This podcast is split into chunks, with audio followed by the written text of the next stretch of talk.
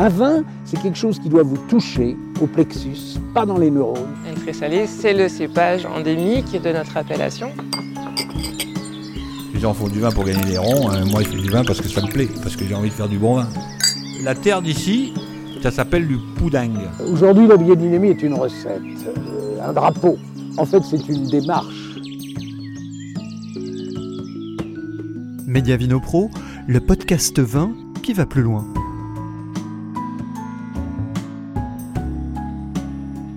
Vignoble des Trois Terres de Sébastien Mann compte de nombreuses cuvées de pinot noir, expression des différents terroirs du domaine. Depuis 2017, une nouvelle parcelle est venue compléter cette gamme sur le prestigieux Grand Cru Hengst, un Grand Cru jusque-là réservé aux cépages blancs. Sébastien Mann, l'évidence du rouge sur Hengst. Dans 900 mètres, tournez à droite sur rue des Oiseaux. Tu vois, là, t'as un truc là.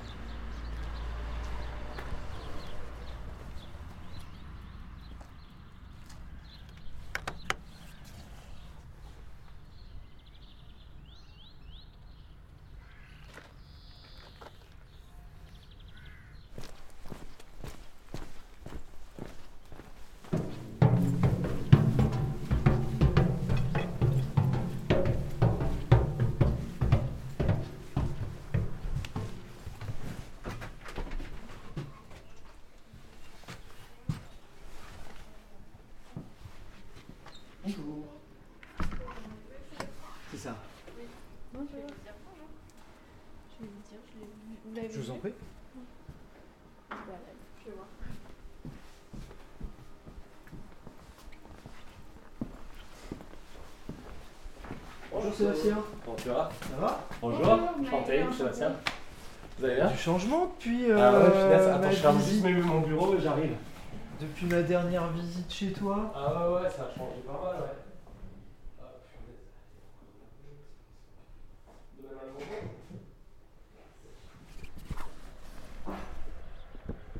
Tous les salons qui se sont suivis, euh, bah, je peux grenier ça avant un peu. Donc depuis, euh, depuis que je suis venu, c'était je crois que c'était en 2016. Ouais, ça fait déjà quelques années, hein. Il y a eu pas mal de, de changements sur ton domaine, euh, j'ai Ouais. l'impression. Alors, euh, ouais, ouais, on a, bah, il y a des choses qui ont bougé. Je pense, euh, je pense aussi surtout qu'on a gagné beaucoup en, je dirais, en côté lunaire dans nos vins, tu verras, mais la, la- la biodynamie a pris vraiment forme, euh, puisque moi j'avais démarré en 2009 hein, la biodynamie, en bio depuis euh, super longtemps. Papa il avait arrêté les désherbages dans les années 90, hein. et bah, j'ai hérité d'un vignoble qui était super sain, mais je trouve que là les équilibres aujourd'hui, même au niveau des vignes, bah, tu verras, euh, on a, ouais, ouais, ça, ça a pas mal évolué, ouais. Et puis, euh, et puis après, bon, là, on s'est plus restructuré, on a embauché Vous avez changé de nom aussi enfin, euh, Ouais, on a changé de nom, ouais, c'est Vignoble des Trois Terres maintenant. C'était aussi pour qu'on évite de nous confondre toujours avec Alberman. Et euh, Vignoble des Trois Terres, ça nous correspondait bien parce qu'on a, tu sais qu'on a, ouais, toujours. On a euh, plus de 50 parcelles différentes au domaine. Et- 50 parcelles différentes. Ouais, 55 exactement. Après, on revendique euh, une trentaine de vins aujourd'hui à la carte. Bon, on a toujours fait hein, beaucoup de cuvées, de la, de la cuvée parcellaire, des choses très précises. Et euh, on a la chance d'avoir trois types de roches-mères alsaciennes. Euh, tu connais la, la géologie un peu alsacienne, hein, la complexité. Et donc du coup, ouais. Euh, ça, on, a, on a ces trois types de roches-mères, donc les granites, les grès et les calcaires. Et on avait envie d'apporter une lisibilité simple dans la complexité de l'Alsace. Et, euh, mais tu verras, on a poussé même le bouchon plus loin, on vient de sortir des étiquettes par type de lieu. Donc on a une étiquette granit, grès, calcaire, et donc on classe maintenant nos vins par euh, type de sol, par type de roche-mère. Alors c'est bien plus complexe que ça, mais ça c'est pour la... Et après, Voilà. par parcelle, j'imagine. euh, Et après par parcelle. Après on a une double gamme, c'est ouais, j'ai changé quand même pas mal de choses sur la gamme, c'est qu'on a une gamme vin de soif, ce que j'appelle vin de soif, c'est qu'on fait le même taf, on, on fait le même boulot que, que sur nos grands vins, mais c'est souvent des assemblages de parcelles, donc tu peux pas parler de vin de lieu, euh, voilà. Avec là on bosse avec des artistes, on fait des différents types d'étiquettes, euh, des choses un peu marrantes. euh. J'ai notamment là un espagnol avec qui je bosse beaucoup, qui, est cuisinier, Albert. Albert Riera, il s'appelle et il adore dessiner. Et il nous fait plein d'étiquettes, enfin, c'est super. On s'est fait plein de collègues, tu verras. J'en ai une qui s'appelle Fly Me to the Moon, un petit avion. Bah, aussi toujours un peu autour du petit prince, on aime bien ce côté rêveur. Bon, on l'avait déjà à l'époque, le mouton bleu, tu te rappelles Ouais, peut-être, euh, le ouais. Sylvaner, mais on a continué. Et, euh, et voilà, plein de, plein de choses. On a le, le Givers l'oiseau astral, enfin voilà, des étiquettes un peu marrantes sur cette gamme-là. Et sur les autres, donc elles sont classées par type de sol et par lieu. hein. Et alors là, tu nous emmènes dans un endroit euh, particulier qui est Hum. une parcelle récente sur ton domaine. Ouais, une parcelle qu'on a récupérée il y a 4 ans, euh, qu'on a eu la chance de récupérer sur le Grand Cru Hengst. Donc le Grand Cru Hengst qui appartient à Turkheim, hein, qui est la commune de, Turkheim et pas de Wettelsheim. Par contre, il est, très grand, euh, ce qui fait qu'il pousse presque jusqu'à l'entrée des portes de Wettelsheim. hein. Euh, voilà, et, euh, et c'est un Grand Cru un peu particulier puisque l'Alsace se bat quand même depuis... je sais rien, au moins 20 ans pour revendiquer nos, nos, pinots noirs en grand cru. Parce que, parce que le pinot noir est un, cépage extraordinaire. Et, euh, et que ben, malheureusement, il a, il a jamais été classé dans les cépages nobles en Alsace. Hein, tu sais qu'il y a quatre cépages nobles, hein, euh, le Riesling, le Muscat, le Pinot Gris et le Gewürz. Et euh, bah, c'est une incompréhension totale. Ces cépages qui est aujourd'hui en Bourgogne euh, référencé dans les plus grands cépages au monde, euh, n'a jamais été en Alsace mis à l'honneur, entre guillemets. Bien sûr, individuellement, il y a plein de vignerons aujourd'hui qui le bossent dur, mais c'est vrai que notre nouvelle génération, on a envie de planter des pinots noirs. C'est un cépage extraordinaire. Et euh, extraordinaire pour plein de choses. Déjà, c'est un cépage qu'on peut utiliser pour, euh, pour faire trois types de vins. Euh, notamment, tu peux faire bien sûr des grands pinots noirs, mais tu peux faire des blancs de noir en vin tranquille. Moi, j'adore, on en a fait déjà. Et puis tu, en, faire fais, des tu, tu en fais toujours ou pas des, des blancs de noir blancs de noir. euh, ça fait un moment là que j'en ai plus fait, euh, mais euh, parce qu'on a un manque de, de pinot noir tout court. Donc euh, Ouais, voilà. et puis après, de l'autre côté, je fais aussi beaucoup de crémant hein, en pinot noir. Donc euh, et là, ça c'est. euh, là, on euh, arrive, ouais, on arrive sur Hengst, au pied du Hengst. Ouais, c'est ça. Et là, ça commence à monter. On va se mettre en première, ce sera pas plus mal. Bon, nous, on est milieu de coteau là. C'est pas des, des grosses, grosses, grosses pentes, mais. euh, Donc oui, aujourd'hui, pour, euh, pour récupérer, enfin pour récupérer, racheter ou louer des terres sur euh, un grand cru en Alsace, objectivement, c'est plus compliqué sur Hengst qu'ailleurs ou c'est compliqué d'une manière large? Non, c'est compliqué partout. euh, faut juste avoir l'opportunité, la chance de rencontrer la bonne personne. Tu fais le tour. Tu peux faire le tour. On va se mettre en. Ouais, non, c'est compliqué euh, parce que les grands crus, bah, souvent les prioritaires, c'est les voisins. Ouais, où tu peux te garer là. on peut Tu es voisin parce que là, à- on est à 5 minutes euh, le temps de parler de, de ton Oui, domaine. Et mais euh, souvent on parle de voisins euh, de vignes. hein. C'est compliqué de, de récupérer une parcelle en général quand tu n'es pas voisin de vigne. Le voisin arraché. Voilà. Et, Donc t'es en, en location, c'est compliqué objectivement de potentiellement acheter des vignes sur euh, aujourd'hui quoi. Ben, le problème c'est que c'est quand c'est pas des îlots en fait en Alsace qui ça fonctionne par îlot donc je crois qu'un îlot de culture c'est déjà un minimum 40 arts donc euh, si tu veux pouvoir acheter en fait la SAFER donne prioritaire aux voisins et ce qui paraît logique parce qu'en fait ils Mhm. sont normalement c'est puis après il faut trouver la personne qui va le vendre ouais. Euh, là c'est pas le cas Euh, en l'occurrence la, la personne voulait louer et, euh, et donc voilà bah, j'ai eu cette chance là et je suis content euh, je suis très content d'avoir une parcelle dans le Hengst Sébastien a un large sourire quand, euh, quand il dit ça.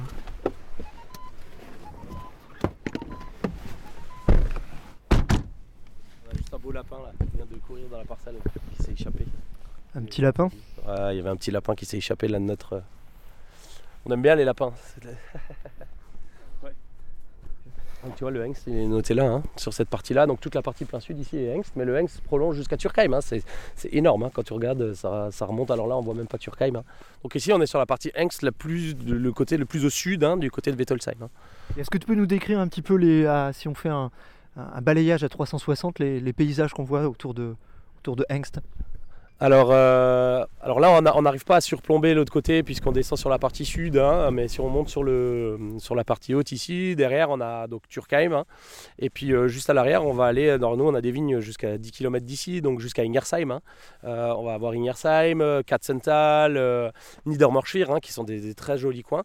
Et c'est avec cette entrée de vallée de Münster. Donc euh, ici, on n'est pas dans le même type de sol que là-bas, parce que là-bas, dans ce secteur-là, on va retrouver énormément de granit. hein. Euh, on sait que les granites, qui sont les sols les plus durs, qui se trouvaient d'abord en bas, mais avec la création des montagnes, ils se sont retrouvés complètement en haut. Et donc les granites, euh, quant à eux, ben, on va les retrouver sortis de vallée. hein, euh, voilà. Ça c'est le, premier niveau. Le deuxième niveau entre, alors ça c'est plus compliqué, c'est les grès. Les grès, on imagine la plage, la mer hein, qui est passée au milieu, les Vosges et la forêt noire qui se sont séparés. Et la création des grès, en fait, c'est tout simplement des assemblages de, différentes, de différents cailloux, hein, des silices, des quartz, euh, voilà. Et ils ont une particularité, c'est unique en, en France, les grès. On en a dans les Vosges, et donc nous on est sur les sous-vosgiennes ici. La particularité, c'est qu'ils sont roses. Euh, pourquoi? Parce qu'ils contiennent beaucoup de fer. En fait, dans les colmatans, il y a des oxydes de fer qui sont mis, et donc du coup, on retrouve quelque chose de, de rose. On voit les pavés des villages, la cathédrale de Strasbourg. Enfin, on connaît le grès. C'est des pierres très dures. hein. C'est vraiment euh, voilà. Et puis eh ben, ici on est dans le troisième niveau, donc on imagine la mer qui est descendue. Et puis c'est les coquillages qui sont allés se poser, donc là on est en plein dans les calcaires. Euh, et en l'occurrence ici euh, la particularité du hengst et pourquoi on se bat depuis des années euh, dans ce grand cru là pour revendiquer les pinots noirs, bah, tout simplement parce qu'en fait ici il y a beaucoup de fer, c'est une partie qui, contient énormément de fer. Et on sait aujourd'hui que les, les pinots noirs réussissent sur les, grands terroirs, en Bourgogne c'est pareil, où il y a beaucoup de fer. Jusqu'à présent, tu avais combien de, cuvées de pinot noir chez toi? Alors euh, j'en ai toujours deux pour le moment. J'en ai une qui s'appelle Chemin du Soleil. Euh, c'est un lieu-dit que j'ai traduit en français, c'est Sungas. En, vérité c'est la route du soleil. Euh, mais on l'a traduit dans ce sens-là. Ici c'est des calcaires qui sont sur les hauteurs des Guisheim. Euh, des belles parcelles, souvent des vieilles vignes.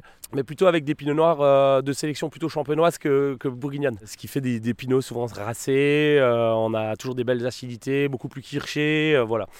Et puis euh, c'est vrai que ces dernières années, on a replanté euh, pas mal de, pinots. Donc moi j'ai une deuxième cuvée qui s'appelle Chemin de Pierre. Donc là on est sur Ingersheim, à 10 km d'ici. C'est Steinweg, hein, le traduit en, français pareil. Et là euh, c'est des pinots qui ont une caractéristique complètement différente. Parce qu'en fait on est sur des sols qui se réchauffent beaucoup plus vite. On parle rarement des pinots et du granit. Et pourtant aujourd'hui en Alsace, les jeunes générations, il y en a plein qui en plantent sur des granites. Pourquoi? Parce que justement voilà, ce cépage hyper, hyper précoce, bah là on va lui apporter encore plus de précocité. Donc euh, des sols qui sont capables de, de- capter la chaleur, la lumière et de la restituer à la plante. Et du coup, bah, ça fait des, raisins hyper concentrés. Et c'est vrai que, hum, qu'on parle beaucoup de réchauffement climatique. Et, et, le cépage pinot noir est hyper adapté à ce réchauffement climatique. Moi, je trouve euh, ça, c'est une des particularités aussi pourquoi on plante beaucoup de pinot noir. Pourquoi? Parce que tout simplement, euh, c'est un cépage précoce. Donc, euh, en plus, là, on est sur des sols précoces. Donc, on va pouvoir garder la tension, la fraîcheur, etc. C'est ce qu'on cherche aujourd'hui. quoi. Et Hengst, finalement, c'est peut-être le, cru qui se, rapprocherait le plus des caractéristiques d'autres régions euh, et la Bourgogne pour ne pas la citer. Bien sûr, ouais, ouais, on a, là on a euh, vraiment un, grand terroir pour moi à, à- à Pinot. hein, euh. on va aller chercher la, la- la force de ce sol pour en sortir des grands Pinots. D'ailleurs, Hengst, je crois que c'est étalon en allemand, c'est ça, hein? Ça, ouais, ça veut dire les talons, ouais. Ouais, on, on verra. hein, moi, c'est une jeune parcelle, hein, donc euh, elle n'est pas encore en production. Elle va rentrer en production cette année. Tu as planté du coup? Et- Donc ça, c'est planté, ouais. Donc, donc, juste, euh, euh, juste devant nous, là. Euh, Ouais, exactement. Donc euh, je l'ai planté en deux parties. J'ai une vingtaine d'arbres que j'ai planté une première partie, puis 10 arbres plus tard. Alors on plante euh, actuellement, nous, en assez haute densité. Euh, donc on reste sur de la vigne haute. hein. La particularité de l'Alsace, c'est de la vigne haute. Mais pour améliorer mes, densités de plantation, ce que j'ai fait, bon, moi je plante à 1,50 et puis je rapproche à des fois 70 entre pieds. Donc euh, sur des cépages comme le pinot noir, ça va bien. Les pieds ne deviennent pas trop gros. On arrive quand même encore à travailler nos vignes. Euh, et je trouve un équilibre, euh, mais on le fait d'ailleurs sur des Riesling actuellement aussi. hein, euh, donc on trouve un équilibre au domaine avec ces densités-là hein, qui montent presque à 10 000 pieds hectares. hein, donc ça, ça- 10 000 pieds hectares ici. ouais. ouais, on est. Alors là, pas sur toute la partie. J'ai une partie que j'ai plantée à 7 000 et l'autre à 10 000. Et ça te fait un, un- com- combien d'arbres tu disais? Là, on a à peu près 30 arbres. Ouais. une trentaine d'arts, ouais, un peu plus, je crois 33 arts exactement. ouais, Tu, ça sera un petit peu ta cuvée, euh, ta cuvée euh, pas prestige, parce que c'est un terme qui est un petit peu euh, galvaudé, mais le fait d'avoir une parcelle sur Heinz, ça représente quelque chose quand on est vigneron en Alsace? Bien sûr, ouais, ouais, on, est content. Après, euh, on va être patient un peu. Hein. On, va, on va d'abord euh, faire ses preuves et puis il faut que la parcelle se mette en place. C'est une jeune vigne. Souvent, moi, ma jeune vigne, j'attends des fois 15 ans hein, pour vraiment les. Où là, on va pouvoir parler de, terroir. Il faut que l'enracinement se mette en place, euh, etc. Donc, c'est long, hein, le métier de vigneron. donc, oui, j'espère. Alors, on va peut-être. peut-être quand même faire des micro cuvées, on va le séparer, mais, mais c'est pas dit que ça sera pas assemblé au départ avec d'autres cuvées. Euh, à voir. Euh, Début de l'histoire. voilà, c'est ça. Mais c'est sûr, euh, on, a envie, euh, on a envie que ce terroir soit grandiose. hein. Euh, on, lui apporte, on lui apporte beaucoup de force, un gros travail en biodynamie. Enfin voilà, tout, tout le tra- travail est fait en amont. Maintenant, bah, à elle, on, va, on va laisser la vigne exprimer bah, la force de ce lieu. Et, voilà, mais après, on n'est pas tout seul. hein. Il y a beaucoup de vignerons ici hein, qui ont planté des, des pinots noirs. hein. On a déjà goûté des choses grandioses sur le Hengst. Donc, euh, je doute pas, euh, rien que mon voisin à côté, euh, je ne doute pas, euh, je ne doute pas que ça ne sera pas bon. Donc Heinz, ça fait, ça fait quelle taille? 53 hectares exactement. 53, enfin, c'est 53,02, c'est ça, je crois. pas de passe. 53,02 exactement. Vous êtes combien de vignerons, blague à part, sur, sur Heinz aujourd'hui? Ah, bonne question aussi. euh, J'en sais rien. non, il y a du monde euh, en vigneron indépendant. Il y a du monde. Après, il y a aussi des coopérateurs. hein. Donc, euh, ça, Et je sais j'ai- pas, mais rien qu'à Egisheim. Hein. Egisheim, c'est la, la cité viticole d'Egisheim. Là, on est sur Wettelsheim, mais la cité euh, viticole d'Egisheim, c'est 35 vignerons indépendants. hein. Donc, ouais. Est-ce que tu sais le nombre de, de, de- de vignerons, par contre, qui font du pinot noir sur, sur Heinz Ah, il y en a aussi un paquet. Je pense au moins une quinzaine, voire plus. Euh, non, là, il y a du monde. hein. Bien sûr, il y a, y qui en a toujours fait. Il y a, euh, euh, Barmeus, bien sûr. euh. Il y a Hervé Gachi à côté de moi. euh, il y a Denis Ebinger qui a du Hengst. euh, il y a les Stens. Euh, Stens Aimé ici, euh, juste à côté d'ailleurs aussi. Il y a les Jos Meyer, sûrement, sûrement qui ont des, vignes sur le Hengst. Euh, voilà, il y en a plein d'autres. Et comment tu expliques que sur Hengst, il y a un, noyau de vignerons comme ça qui a réussi à se fédérer pour euh, porter ce projet de, grand cru euh, quasiment à terme Parce qu'a priori, c'est bon pour 2022, si j'ai bien compris. Ouais, ouais, ouais. Mais alors, euh, c'est, tu sais, c'est comme, euh, enfin, à l'époque, c'est comme le Sylvaner, on parlait du Zotzenberg avant. Voilà, euh, historiquement, euh, quand euh, bah, il y a des vignerons qui ont planté ou qui avaient historiquement du pinot noir et qu'ils ont remarqué que c'était bon, il n'y a pas de raison qu'on se passe pas le mot, quoi. Et un grand terroir, on, sait que chaque terroir est adapté à chaque cépage. Et quand c'est grand, ben, on se fédère et bah, forcément tout le monde a envie et, on fait avancer la chose, quoi. hein. Parce qu'historiquement, sur Hengst, c'était plutôt du Riesling, Riesling Pinot Gris. Ouais, et du Gewürz aussi pas mal, hein, sur le Hengst. hein. Ouais, ouais. Ben, historiquement, il s'est planté beaucoup de cépages nobles, puisque c'était ceux-là qu'on avait le droit de revendiquer. Mais euh, même le poule sylvaner et le pinot blanc, moi je suis, je un fervent convaincu que. je- Enfin, je, comprends pas. Enfin, des fois, je suis un peu vexé de ça, parce que je me dis, on a mis des cépages nobles en place. Alors, il y a tout un travail de fond à l'époque, mais. Mais je crois que tous les cépages peuvent être grands. euh, suffit de trouver euh, bah, son maître ou son lieu ou son endroit pour, euh, pour trouver la vie, chercher la vibration du lieu. Et, et ça, c'est la quête d'une vie. Hein. Et quand tu as eu l'opportunité de, de récupérer ces quelques arts de vigne sur Hengst, pour toi, c'était évident que tu allais planter du Pinot Noir? Ah, bien sûr. Ouais, c'est c'est certain. Pourquoi, bien sûr? Bah parce que c'est le lieu de prédilection. Euh, on, a, on est dans un grand lieu parce que j'en ai déjà goûté plein de bons. C'est ce que je disais avant et c'est un, un- lieu à Pinot quoi. hein. On sait que euh, c'est par mon expérience, je sais que c'est bon quoi. Donc euh, ça, ça me paraît logique. Et puis et puis une fois de plus, le Pinot Noir, j'adore. C'est un cépage que que, j'adore. J'en ai planté dans le Grand Cru Eichberg. Et pourtant, euh, on sait, que le Grand Cru Eichberg, je pourrais jamais le revendiquer. Pour l'instant, il n'est pas, dans la liste des, futurs Grands Crus. J'espère qu'on remontera un dossier et on se battra parce que on, réfléchit toujours. Je reviens toujours à la même chose aujourd'hui. Il y a une époque, on plantait par mode. hein. Aujourd'hui, la mode, c'est fini. Euh, On n'est plus dans cette idée de mode. On plante par conviction et par. euh, et, par raison, enfin, par, euh, où on se rend compte qu'il y a un cépage qui est grand à un lieu, euh, dans un lieu, euh, on a envie de le planter à cet endroit-là, quoi. hein. Et cette, ce, dy- ce dynamisme qu'on peut avoir donc sur Kirchberg de Bar, sur Hengst, j'ai l'impression qu'il y a plein d'initiatives ailleurs sur d'autres grands crus où des gens plantent du pinot noir aussi en Alsace. C'est pas, c'est pas spécialement sur Hengst et Kirchberg de Bar, il y a plein d'initiatives partout visiblement. Ouais, ouais, mais c'est ce que je disais, c'est que le, le- le pinot noir aujourd'hui, euh, c'est un cépage, euh, on l'aime quoi. Et puis comme dit, il a, il a plusieurs casquettes, ça- c'est vraiment un avantage. Euh, c'est autant on peut en faire des grands rouges, autant on peut en faire des grands créments. Euh, franchement, moi j'adore hein, dans les créments le, le côté racé du pinot noir, voilà. Et- Toi, c'est un cépage que tu travailles aussi sur la bulle. ah bien sûr, ouais, j'adore. J'adore. Je le passe en barrique d'ailleurs chez nous les, pour la bulle. hein. Mais ouais, ouais, c'est un- c'est un cépage que j'adore. C'est vraiment ça aussi. Et, et dès que je trouve un terroir qui lui correspond, euh, eh ben, j'en plante. Depuis que tu t'es installé, euh, donc même si c'est un domaine familial euh, avec ton, ton père euh, à la base, vous en avez replanté beaucoup du pinot noir? Bah alors nous, on travaille sur 13 hectares hein, aujourd'hui. Et puis là, euh, cette année, on a de nouveau arraché une parcelle pour replanter du pinot noir sur Eguisheim, là, sur les hauteurs d'Eguisheim. Un très très beau terroir, euh, vraiment rapprochant du Hengst, euh, des beaux calcaires. Et euh, bah, ça va représenter, euh, je pense qu'on a dû rajouter presque un hectare de pinot noir là, depuis qu'on sur les 13 euh, en surface.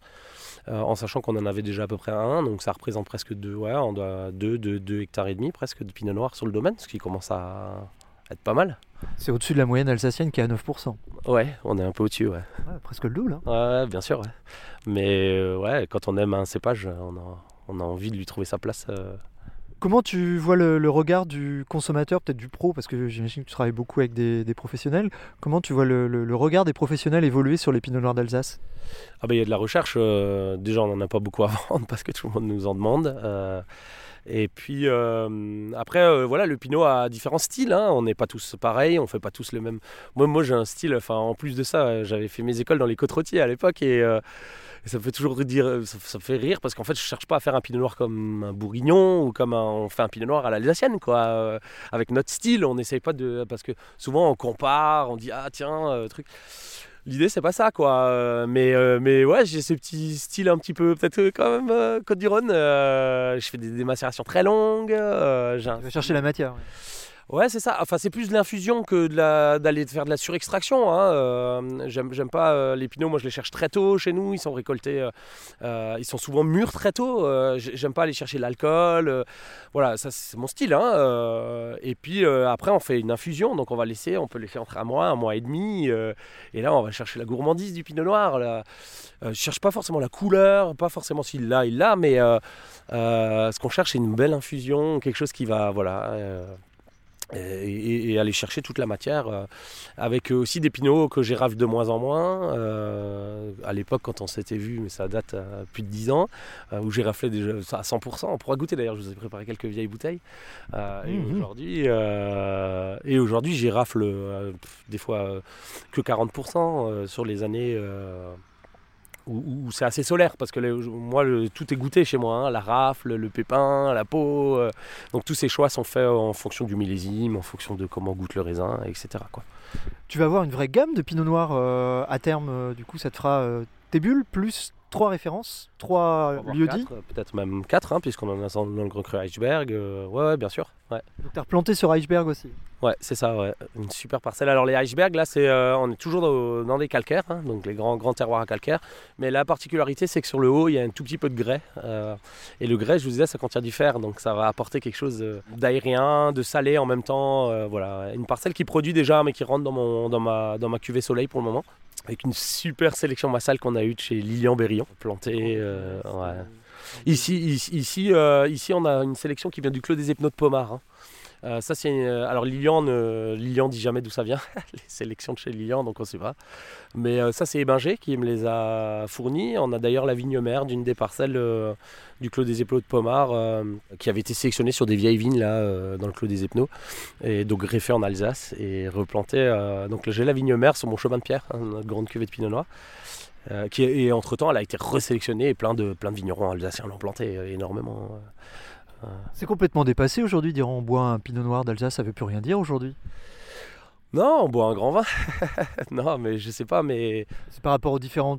Enfin, il n'y a pas un pinot noir, il y en a plein des pinot Ah, noirs. dans ce sens-là, ouais. Ouais.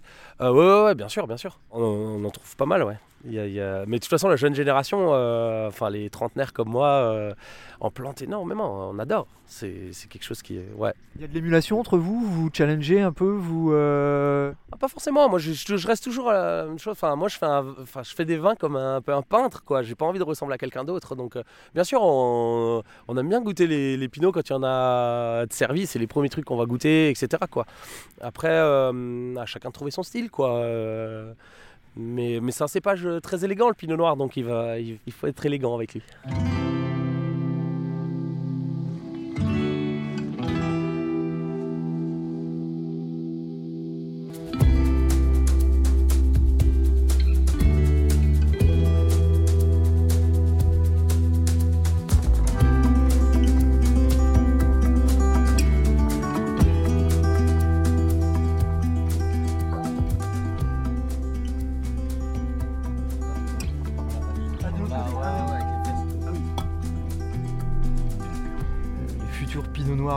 Sur. Est-ce que l'approche euh, l'approche bio, par exemple, c'est quelque chose qui est, qui est dans le cahier des charges ou il y a une, quelque chose de précisé dedans ou pas du tout? Euh, non, je crois pour l'instant. Enfin, je pense que maintenant ils vont l'acter dans le, dans le cahier des charges, mais euh, euh, du grand cru. Après, localement, moi je te dis, c'est encore assez frais. hein, que J'ai récupéré cette parcelle, donc Et je n'avais pas de- exemple, sont, sont dans, dans- dans le même esprit que toi? Tes voisins par rapport au pinot noir, tu veux Ouais, dire ouais. Ah ouais, ouais, mais la- le Hengst, euh, la question se pose plus aujourd'hui. euh, c'est le lieu pour le pinot noir. Donc, euh, bien Non, sûr, il y a d'autres cépages qui réussissent. hein, Non, non, mais j'entends par rapport au. Est-ce que tes voisins sur la parcelle, ta parcelle de Hengst, est-ce que c'est des voisins qui sont aussi en bio, qui sont aussi. euh, Alors ouais, j'ai la chance. Alors tu sais que l'Alsace c'est quand même très dynamique au niveau du bio. Là, tous mes voisins qui m'entourent sont en bio. Donc euh, même voire en biodynamie, voilà, beaucoup en bio. Après, euh, tu me posais la question avant sur le, le- côté écologique et euh, les enjeux écologiques. Donc il y a le bio et effectivement aujourd'hui il y a tous ces enjeux où on replante beaucoup d'arbres, on redonne de la vie parce que tu vois il y a des endroits comme là devant nous là, il y a des endroits où il n'y a plus beaucoup d'arbres. Et, euh, et heureusement, la nouvelle génération est très sensible à ça. Donc, euh, refaire des haies, laisser pousser un peu. Bien sûr, on peut replanter, mais on peut aussi laisser pousser des choses qui, voilà, qui arrivent tout seuls, euh, etc. hein. Des buissons, des... donc on est ultra sensible à ça, ça c'est sûr. euh. Et de ce côté-là, ça bouge énormément en Alsace, mais comme dans plein d'autres régions actuellement, et ce qui est plutôt une belle chose. Donc Ah. là, un grand cru en chasse un autre, puisqu'on a, on est passé de Hengst à Fersirkberg, là, c'est ça? C'est ça. Là, on arrive de nouveau sur la commune d'Egisheim, on n'est pas très très loin, hein, à vol d'oiseau. euh, et là, on arrive de nouveau euh, dans, dans mon village natal, Il y a aussi une parcelle de Pinot Noir ici. Bien sûr, ouais. On a aussi des pinots noirs sur Egisheim, ouais. Quelques-unes d'ailleurs, euh, pas qu'une seule. On en a des très très vieilles, hein. certaines ont, presque 60 ans. euh, qui est aussi un très beau village à Egisheim. euh, Il y a une dominante de calcaire, donc pas se voiler la face. Le pinot noir et le calcaire, ça marche très bien. On parlait du, du granit avant, mais sur les calcaires, ça fait des grands grands pinots noirs de garde. hein. Et on va retrouver des pêchers, bien sûr. Il y a plein de pêches, pêches sauvages. On est dans la montagne des pêches, hein, euh, Fersigberg. Oui, c'est pas historique, c'est toujours, enfin, on en a toujours. On en... Euh, alors c'est historique, on en replante parce qu'à un moment donné, comme dit, malheureusement, euh, il y a beaucoup de choses qui ont été arrachées. Là, on a un pêché, tu vois, justement au coin, on a replanté euh, des, des pêches des vignes, hein, bien sûr. hein. La pêche sauvage. Et on voit même, c'est une image de carte postale, mais on voit même des cigognes sur le clocher des Guissailles. Ah c'est bah pas oui. une blague. Nous voilà au domaine Mon, de retour, C'est ça, pour goûter quelques pinots noirs. quand même.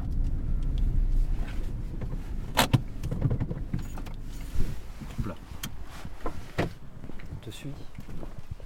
Donc la cave, en fait, il y a plusieurs parties. Tu sais, normalement, moi, je presse, euh, j'ai les pressoirs à l'extérieur ici. Euh, alors, on a bien sûr 95% du résultat de ce que vous goûtez en cave, ça vient de les vignes et pas de la cave. On a toute la force est focalisée, bien sûr, aux vignes. Un très, très grand travail de perfection à la vigne. Après, tout est récolté à la main dans des petites caissettes chez nous pour avoir un très grand respect du raisin. Et puis, on les met directement dans le pressoir. Donc là, c'est pas pour les rouges. Les rouges vont partir en macération. Et on fait des pressurages euh, très longs, entre, euh, on va dire entre 9h et 20h de pressurage, euh, très doux, avec des pressurages pneumatiques. L'idée, c'est vraiment d'aller prendre le meilleur du meilleur, avec des fractionnements de jus, etc. On a un pipeline qui court sous la cour ici, qui va arriver dans une première partie de cave qu'on a réisolée en laine de bois. euh, tout Oui, vous avez réaménagé euh, toute l'organisation euh, ici, toute la cave. Ouais, l'idée c'était d'avoir beaucoup de fluidité. La cave est pas très grande, mais tout est bien réfléchi, organisé. Bon, ça fait des années que mon père bossait déjà là-dedans, donc on a, on a pu déjà réfléchir à ça. Et tu vois, on a fait même un toit végétalisé. Là, on a voulu faire un acrotère de 80 cm pour mettre des plantes, des trucs, pour protéger les bâtiments euh, de la chaleur, etc. Il y a quand même tout, le caveau est non climatisé. Ça, c'était un des, gros objectifs du projet global, euh, puisque on parle quand même beaucoup de réchauffement climatique. Et donc, il faut, qu'on réfléchisse à l'avenir, comment euh, diminuer euh, la, production d'électricité, etc. Voilà. Voilà une première partie cave, donc dans la partie moderne, entre guillemets. Donc nouvelle partie. Ouais, alors euh, non, cette partie existait. hein. J'ai juste isolé le, bâti- le bâtiment. Ici, c'est vraiment une partie de vendange qu'on utilise beaucoup.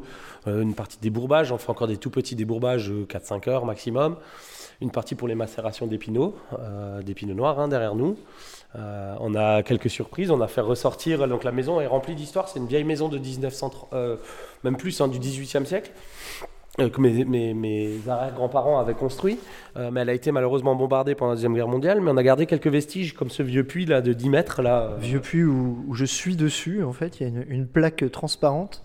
Exactement, on a fait mettre du, du triple vitrage, Euh, mais c'est magnifique quand on voit ces œuvres d'art, tout ça, c'est construit à la main, c'est incroyable.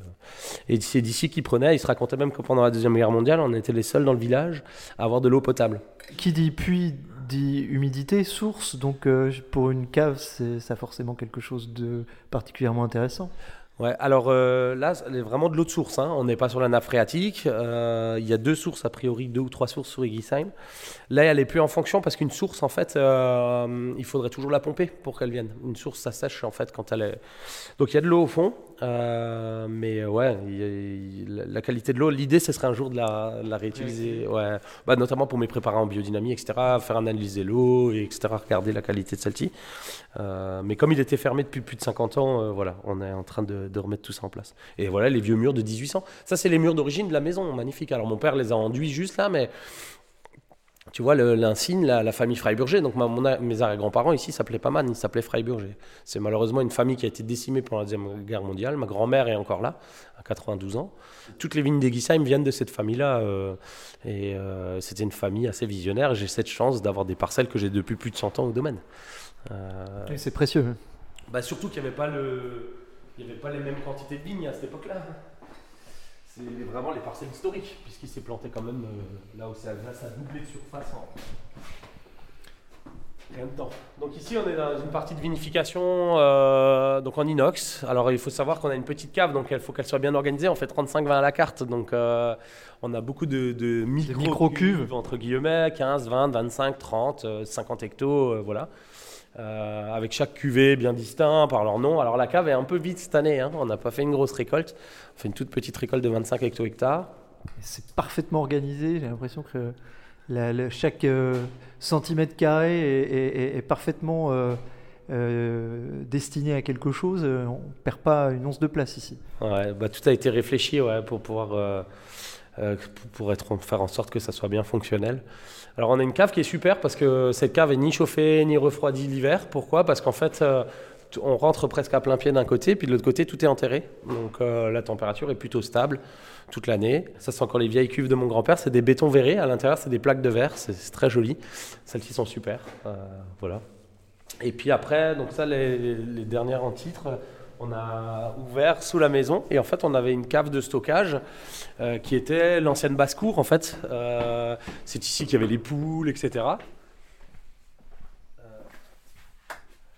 Quand, mes, arrière-grands-parents habitaient ici, donc c'était vraiment la basse-cour.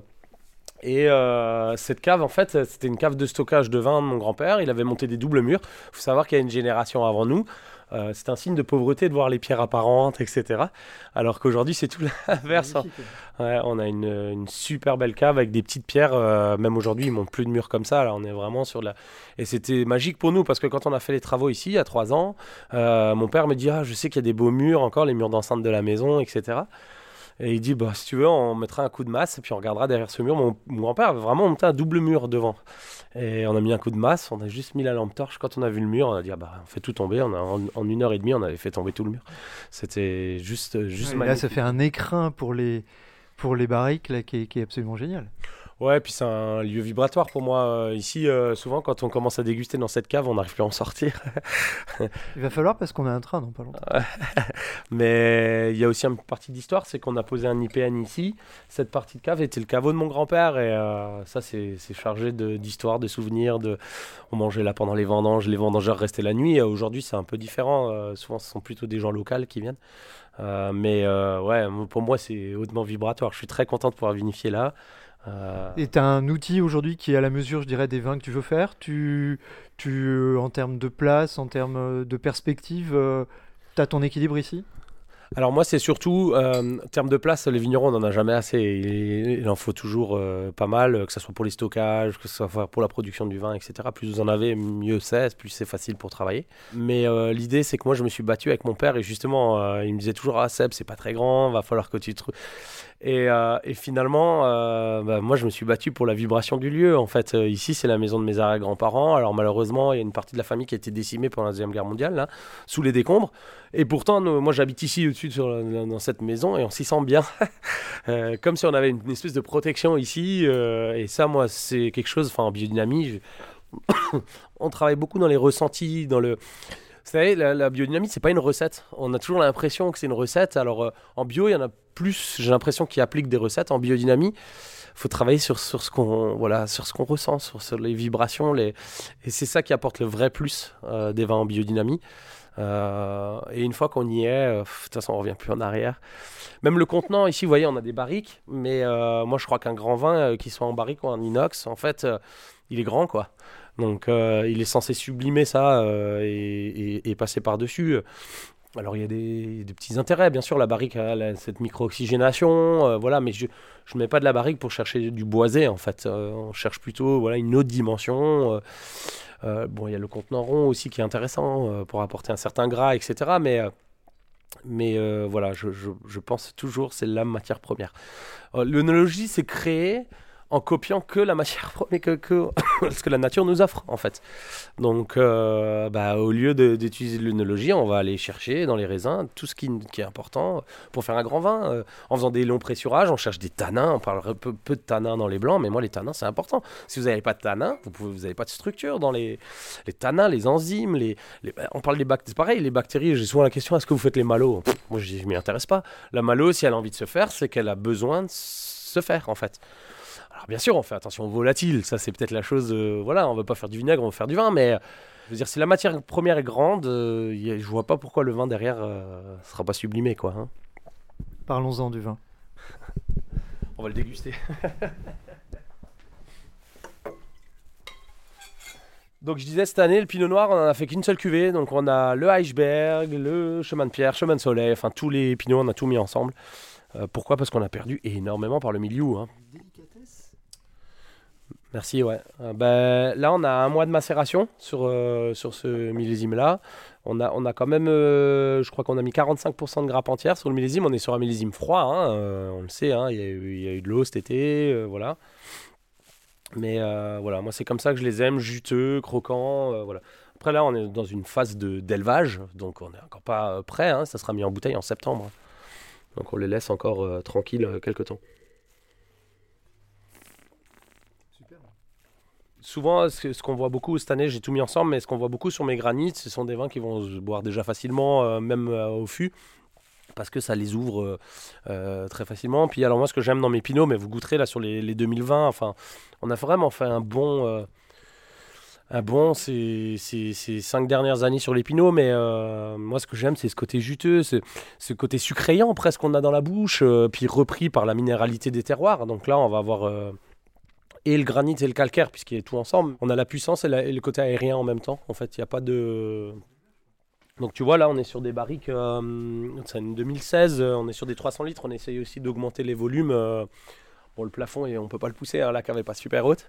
Euh, L'idée, c'est d'avoir de plus en plus grand volume, même sur les, tu vois, sur les créments. Maintenant, je rentre des 400, 400 500 litres. Là, je vais vous faire goûter les. Donc on revient à la surface. On remonte- euh, monter, vite fait. Super bon.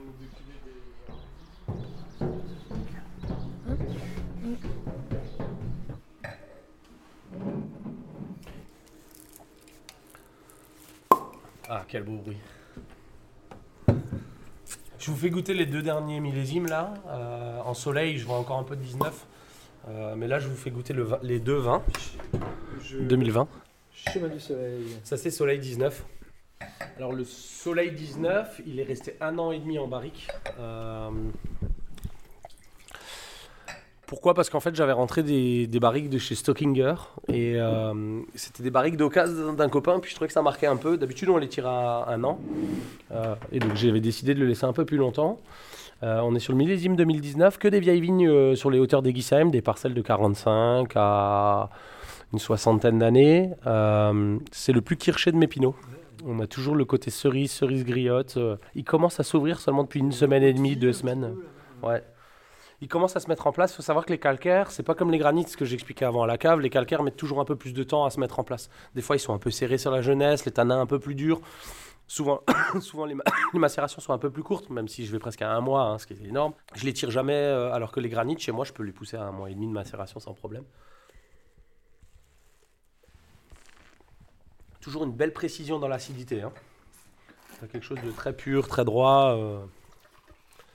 Commence à le vendre, hein, le, le 19. Et je te dis, il est en place, ça fait, si ça fait un mois qu'il est en place, euh, c'est vraiment... euh, donc on sent vraiment que c'est des vins, ils sont toujours un peu sur la retenue, sur la jeunesse. Donc là, on est, sur- euh, on est sur Guisheim, hein, c'est ça hein? Ouais, Egisheim. Et alors tu vas voir, c'est pourquoi je vous fais goûter ça. Vous allez goûter le 2020 qui, est, qui va arriver derrière, où là j'ai toutes les jeunes vignes de Grand Cru Eichberg qui sont rentrées dedans dans le 2020. On va, on, va changer complètement de style par rapport à ce qu'on a eu là.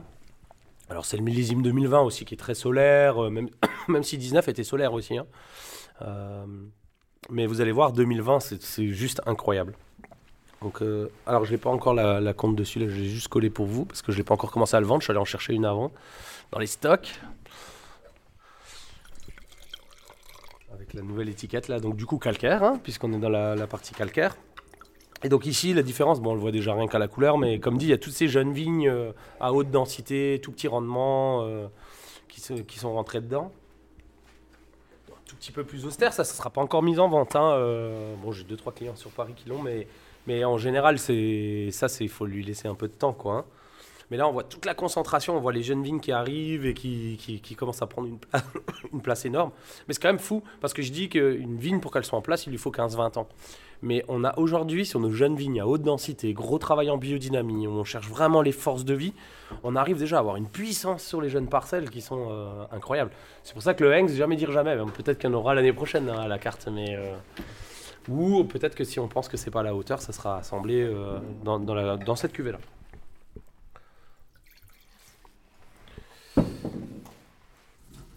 La main encore un peu serrée, mais j'adore la salinité du vin, hein, la, la pureté, hein, la, la précision là qu'on a depuis 2020. euh. Et après on passe sur la deuxième cuvée. Donc ça c'est la grande cuvée, donc c'est cette fameuse euh, sélection Claude des Epneaux de Pomard. Ok.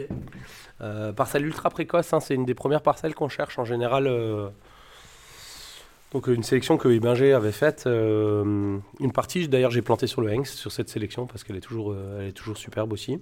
Encore 19 aussi? Alors je commence par 18 et après je vous ferai goûter euh, 20. Je crois que le Pinot Noir en Alsace montre tout de suite le niveau en fait du domaine, ça, sans rien un truc. Mais moi, c'est le premier truc en général quand je vais goûter en Alsace un, un domaine. J'aime bien aller goûter le Pinot Noir. Le niveau dans le sens où est-ce que le vigneron fait vraiment de la concentration ou pas? Parce que dès que vous faites un peu de rendement sur les Pinots, ça se sent tout de suite quoi.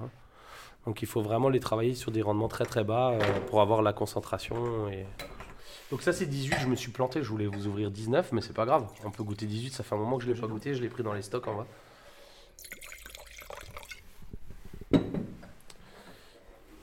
Alors plus du tout le même style, puisque là on est sur les granites, hein. c'est ce que je vous expliquais. Les granites, on va être sur des pierres beaucoup plus chaudes. Et on va tout de suite avoir le fumé du granit en fait, qui vont tout de suite se mettre au nez, qui va placer le vin. Ça- ça- je trouve que ça imprime un style plus classique un peu, euh, quelque part, paradoxalement. Ok, attends, tu vas voir en bouche. On a vraiment le côté pierreux, le côté. euh,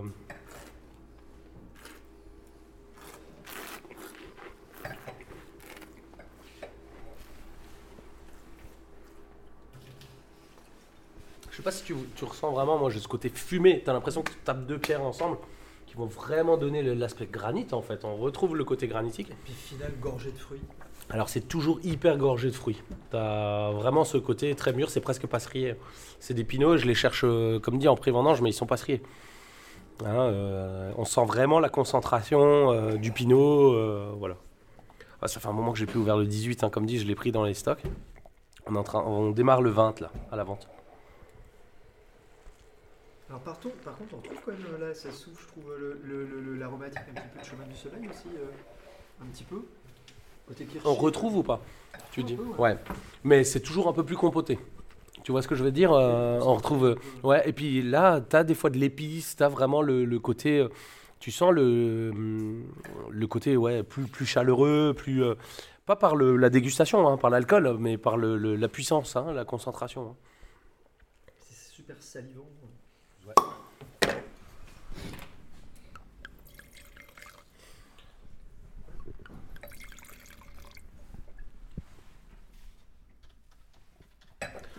là, on a cette vraie infusion. Je trouve 18 un peu serré encore, moi, là. Mais alors 19, en général, c'était vraiment en place. Après, c'est pareil, ça fait un moment que je ne l'ai pas goûté parce qu'on est. Un peu comme ce qu'on a goûté en cave. hein. On a vraiment cette infusion. euh, Là, c'est super. Là, on a l'acidité, on a la fraîcheur, on a la tension du granit, on a le, le jus. Plus de puissance, je trouve, sur Mm. 19. Là, on sent vraiment l'infusion, quoi. Un mois et demi de macération, 60% de grappe entière, là.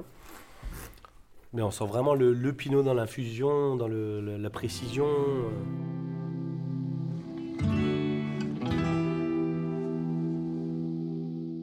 Sébastien, merci, beaucoup. Ouais, de rien. Puis merci d'être passé au domaine.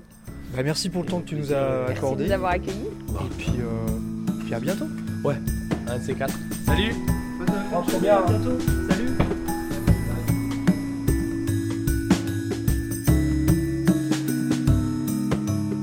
Sébastien Mann, L'évidence du rouge sur Hengst. C'était un reportage de Fabrice Tessier, mixage Mae Kubo. Ce podcast est disponible à la réécoute sur les plateformes Spotify, Deezer et Apple Podcast.